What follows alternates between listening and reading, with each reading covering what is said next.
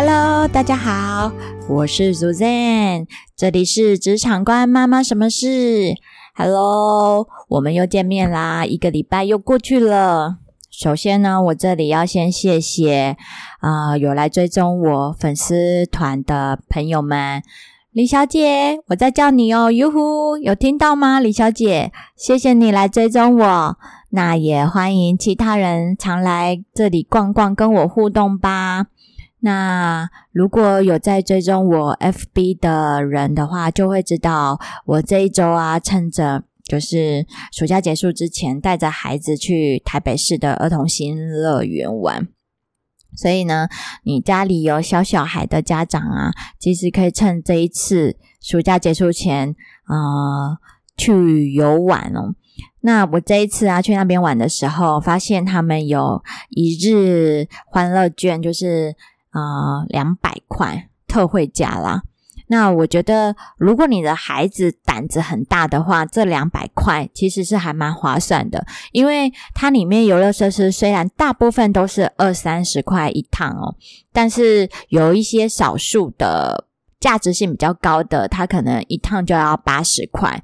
那所以，如果你的孩子他是嗯，能够玩。他如果身高是在一百到一百一十公分以上的，那他买一日两百元的这个欢乐券，我觉得还蛮划算，因为它还有包含呃一张呃如果儿童剧团的票，因为如果儿童剧团他票一张是一百块嘛，那你剩下的一百块无限畅玩它里面很多的游乐设施，其实是真的很划算。但是呢，如果你的孩子跟我的女儿们一样，我女儿其实都还蛮胆小的。她有一些稍微，其实稍微我觉得不刺激的啦，但她觉得有一点刺激的，她可能就不敢玩。她可能能玩的就是旋转木马啦，然后小火车啦，那种比较真的很很无聊的游戏项目。那这样子的话，一日两百元，我就觉得不划算。好，所以就看你们怎么使用方式，大家可以评估看看。但是凡是带孩子去玩，总是好事嘛，小孩子会得到很多快乐的童年。好，所以呃，有这样的消息，也让听众朋友也一并知道。那有些人可能想问我说：“诶，你刚刚讲你的 FB，你的 FB 在粉丝团在哪里？”好，还没有。加入还没有搜寻过我的人，麻烦你到我的 FB 搜寻“职场关妈妈什么事”，那这样子就可以找到我啦。好，那我们就回归正题喽。我们这一集呀，适合收听的对象是：嘿，如果你想替自己的人生再继续拼搏，不想庸庸碌碌过一生的朋友们。这一集就非常适合你听，因为你可能想要争取更高的薪水，所以我们这一集的主题就是，嗯，我应该跟我的标题写呃一样哈，老板，我想加薪。好，有没有听到我呐喊声？真的，真的帮我加薪。好，我想这应该是很多听众朋友的的的想法啦。有谁不想加薪的？哈，好。我觉得应该趁年轻的时候啊，嗯，哦，这边先定义一下哦，什么叫做趁年轻？年轻到底是什么时时间点？呃，以我来讲啦，我觉得四十五岁以前，我的定义都是年轻的。所以不要局限说哦，只有二十几岁的，像我三十几岁，我觉得这这时间都是还很年轻的状态，应该让自己在工作上过苦一点哈，辛苦一点，然后我们期待是未来让自己有更多的选择，自由的选择。那所以这里的辛苦当然不只是工时上面的辛苦哦，也有可能你在工作上是面临到一大堆。狗屁倒灶的事情，都应该想办法让自己突破极限，然后跨越过去，看看自己的极限值在哪边。好，那到这边呢，我可能要先工商一下自己的频道哦。嗯，在哪边呢？可以听到我的 podcast 呢？嗯，有很多，呃，其中呃有 Apple Podcast，然后 Sound On。KKBox、Spotify 这四个频道呢，都可以搜寻到职场官妈妈什么事哦。所以你就找自己习惯听的吧，然后也顺便推荐给你的朋友听。好，那我们就回归到我们今天的主题哦。嗯，你想要成为高薪一族哦，说简单，真的不简单呢。其实还蛮难的一件事情。如果让如何让自己是高薪的？这个部队的人员呢，其实还蛮难的。除了努力努力，还是要再努力。那努力之外呢，其实你搜寻一下二零二零年的高薪的排行的行业类别，其实你也找得到。呃，这时候其实是选择职业比努力更重要。你只要选对超夯，然后含金量很高的职业，基本上都是比一般的工作。薪水是来的高的，一开始他起薪就是比较多的，所以这时候选对职业比努力更重要。那比如说哪些是含金量高的？嗯，有很多啦。那举个简单例子，只要跟未来 AI 产业的相关的，基本上它的薪资待遇其实是都还蛮好的。那有些人说，哎，我。本来就不是念写程式的，念资工资讯这类型的行业类别，那我如何跟 AI 扯上边？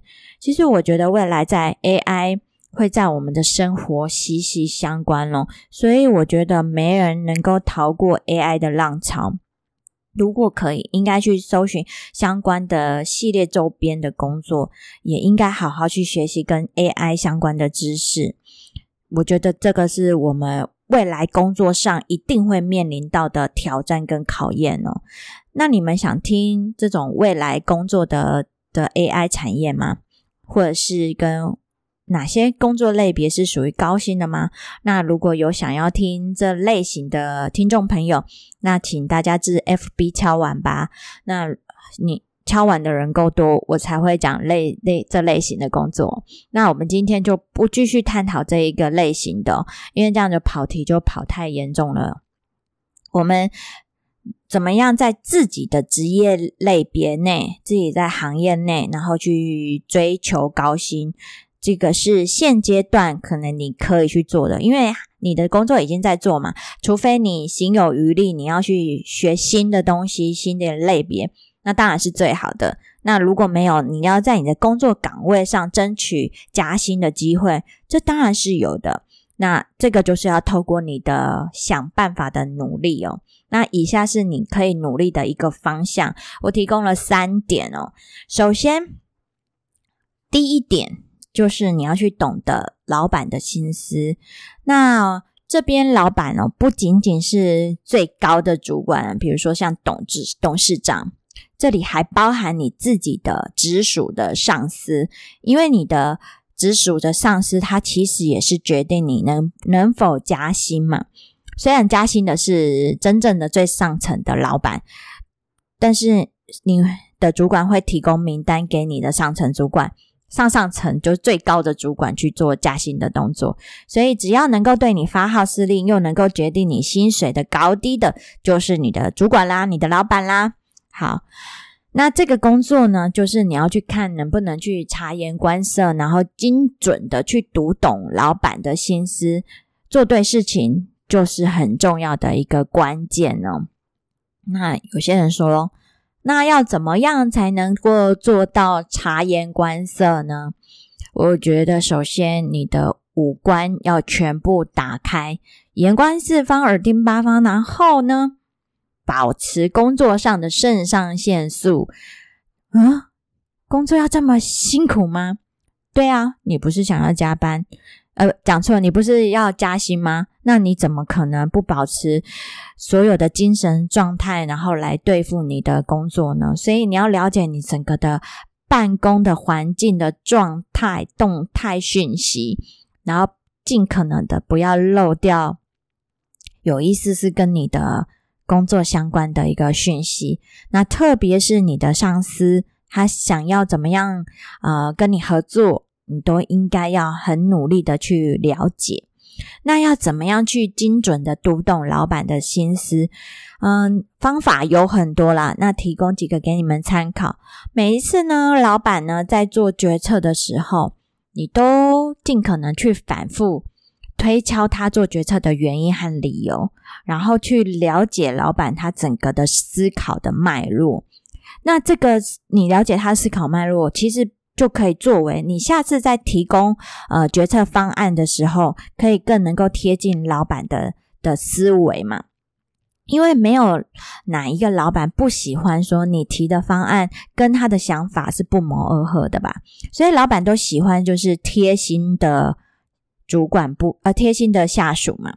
所以如果可以的话，你就是尽可能的是去了解他的想法，那他耳后交办给你的任务工作，他就会越来越轻松省事。那越来越轻松省事，他觉得你这个人很好用，那他当然。你就会是他得力的助手，你就会是他加薪的对象之一嘛。那这边呢，也提供一个，嗯。我不知道算不算小 paper 哈，就是如果你是刚加入这个公司的人哦，最好是把握新人时期，你能够多发问，跟你的主管多提问，看看能不能从这中间哦，就去了解主管最在意的点是什么，他的思考的脉络是什么啊？有一些主管是很愿意分享，如果你不提问，他当然就不知道你你有什么样子的想法，他不一定会告诉你。但你如果勇于提问，其实应该大部分的主管都很愿意回答你的问题哦，因为提问是要有一个时效性的。如果你已经超过新人时期了哦，你已经是老人了，然后有时候你还在问一些很奇怪的事情，嗯，你的上司会觉得说你都进来。加入这家公司这么久的时间呢，怎么连这么简单？可能对于你来讲不简单，可是对主管来讲，就是这么简单的事情，你都搞不清楚、搞不懂。好，所以发问时期，我觉得呃，最好就是在新人时期，先赶快的搞懂你的上司他的整个的思考脉络，更你做的呃方法或方案，你的工作更能贴近主管所需求的。那有些人说，那新人时期是指的是多新呐？有没有一个时间？我觉得这就是要看你自己本身的资历是怎么样。如果你是真的是社会新鲜人，这是你的第一份工作，那当然你的新新人时期一般而言大概会有一个月到三个月内之间。好，最应该最长不会到超超过三个月，大概一个月内、两个月、三个月内都还算是新人时期。所以这时候你只要有不懂的，当然你自己要先消化。那你消化完还是有不懂的，应该尽可能把握时间，然后跟你的主管去提问。那如果你是已经有社会历练，呃，工作经验可能两三年、三五年的这样子。那你的新人时期当然就相对短很多咯，呃，我觉得最长不会超过一个星期，一个星期应该是最大的极限了哈。呃，如果短则可能应该是三天内，你应该就要搞懂，就是呃你上司的思考脉络，然后再来就是你整个的部门、整个的办公的呃其他的部门，他们是怎么样去运作的，在。很短的时间，你就应该要很精准的去把它把握住。好，所以读懂自己的老板、上司的心思，是我觉得这个加薪的关键要素之一。然后呢，再来就是你自己本身的业务力很重要，你自己在职场上的自我行销是啊，在我们第二个类别里面的关键因素之一。啊，有些人说，哎，什么叫做业务力？我又不是业务，我就可能是办公的行政职的工作。那你如果是办公职，我觉得其实不管是你是哪一种职务啦，哈，你都要发挥出所谓的业务力，就是你应该把你的主管当成是你的客户，让你的、你的、你的主管知道你的整个工作的一个表现，你应该完整的是去阐述。然后呢，要怎么样把你的工作成果用什么样子的方式的包装，或是用什么样子的方式呈现给主管去看，这也是很重要的一件事情。那打个比方说，比如说。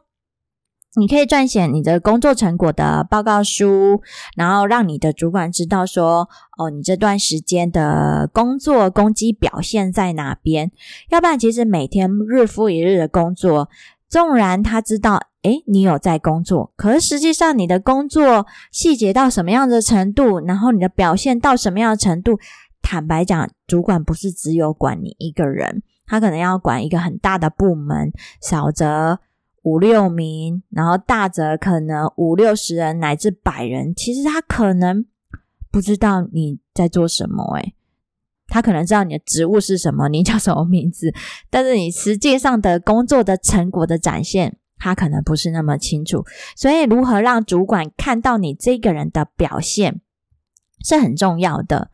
好，所以撰写工作成果的报告书，我觉得是一个可以自我行销的一个方式之一哦。那你的主管呢？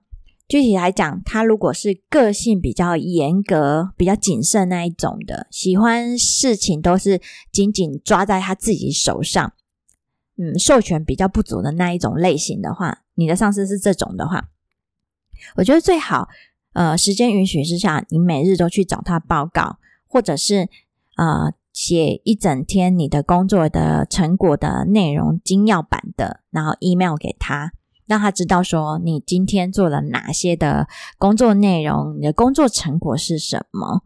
然后如果你的主管呢是属于那种嗯，他会掌握大方向，然后呢呃这种主管他是属于呃授权性比较高的，那。我觉得每周做一次你的工作的成果以及进度，做一个会诊的报告，然后交代给他。那我觉得这个每周一次就好，就不需要到每日做一次。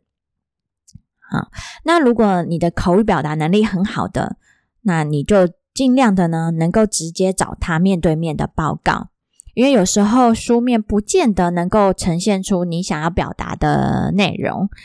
那有些听众朋友可能会说。啊，偏偏我的口语表达能力很差，那应该怎么办？那如果你是这一类型的，那你就尽量做精简的工作的一个成果报告。那有些人呢会说，哎，可是我这两种都做不好，哎，我该怎么办？那。我觉得不能怎么办？你应该要尽快的去赶紧学会其中一个方式嘛，不管是口头也好，还是书面呈示呈现的方式也好，应该都要学会一种。如果你还想要走在加薪的这条道路上的话，那可能你会问我说：“那 Susan，那你呢？你都是做哪一种？”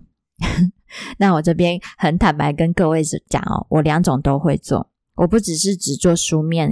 呃的报告以外，我同时也会跟主管做口头报告。那有些人就会说，这样不是重复了吗？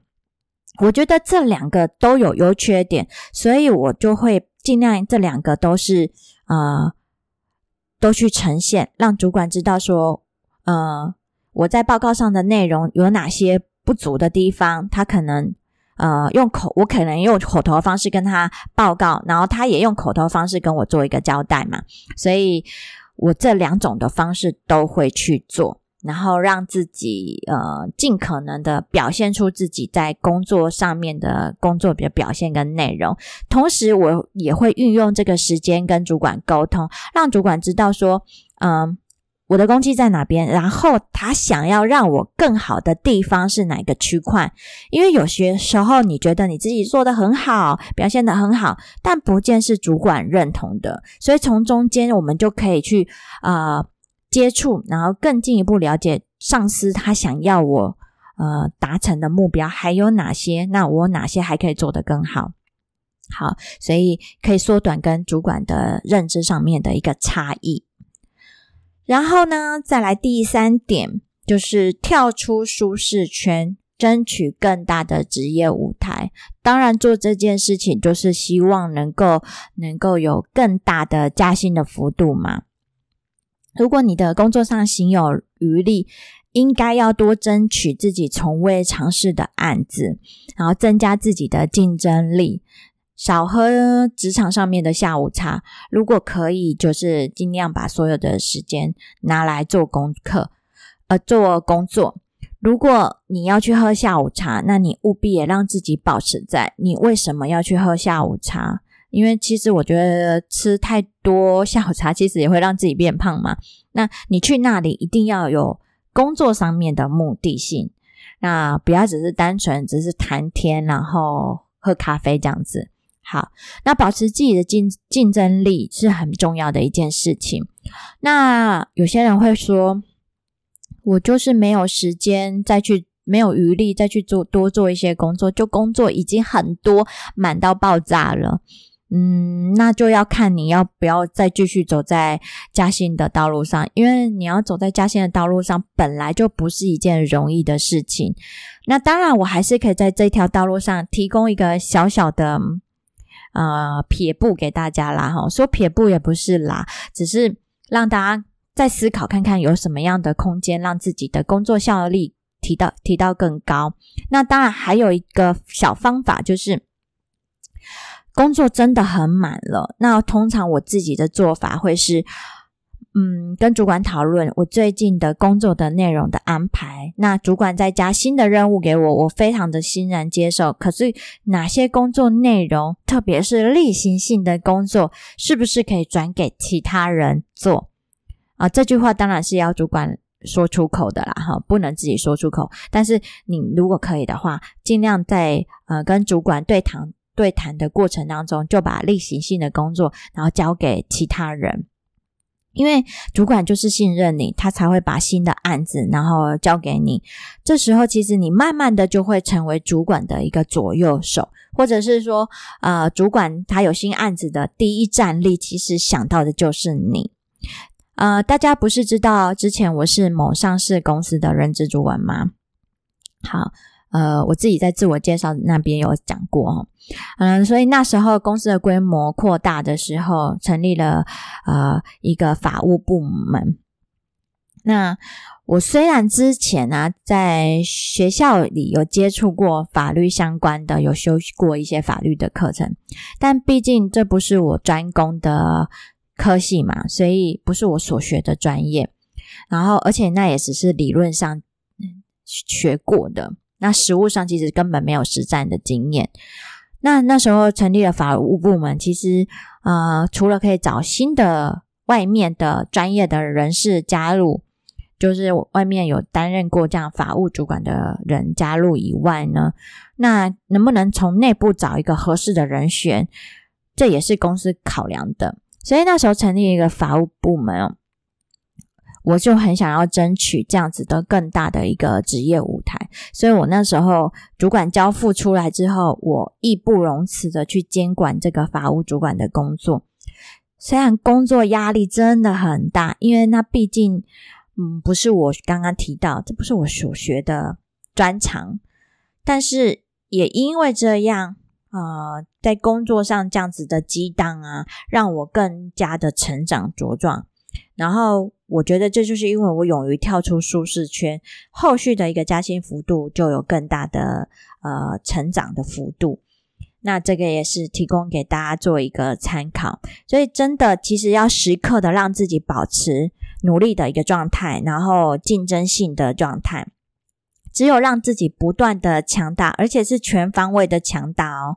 然后这个过程其实就是一个自我砥砺，然后自己不断的咬着牙，然后不断的磨练的一个过程哦。所以这是不间断的过程。那当然，这个不间断的过程也是我自己对我自己的一个期许哦。好，那这今天的内容就是。呃，有这三点跟大家去做一个分享，也希望大家能够加薪的顺利哦。好，那这就是我们今天这集的内容。如果你有想说的话，或者是有想说的故事，那欢迎各位来到我的粉丝团跟我分享。不过呢，现阶段我的粉丝团现在最缺的就是你给我的加油打气以及按赞喽。我期待跟你们在 Podcast 和粉丝团见面。我是 Suzanne，那我们下次再见喽，拜拜。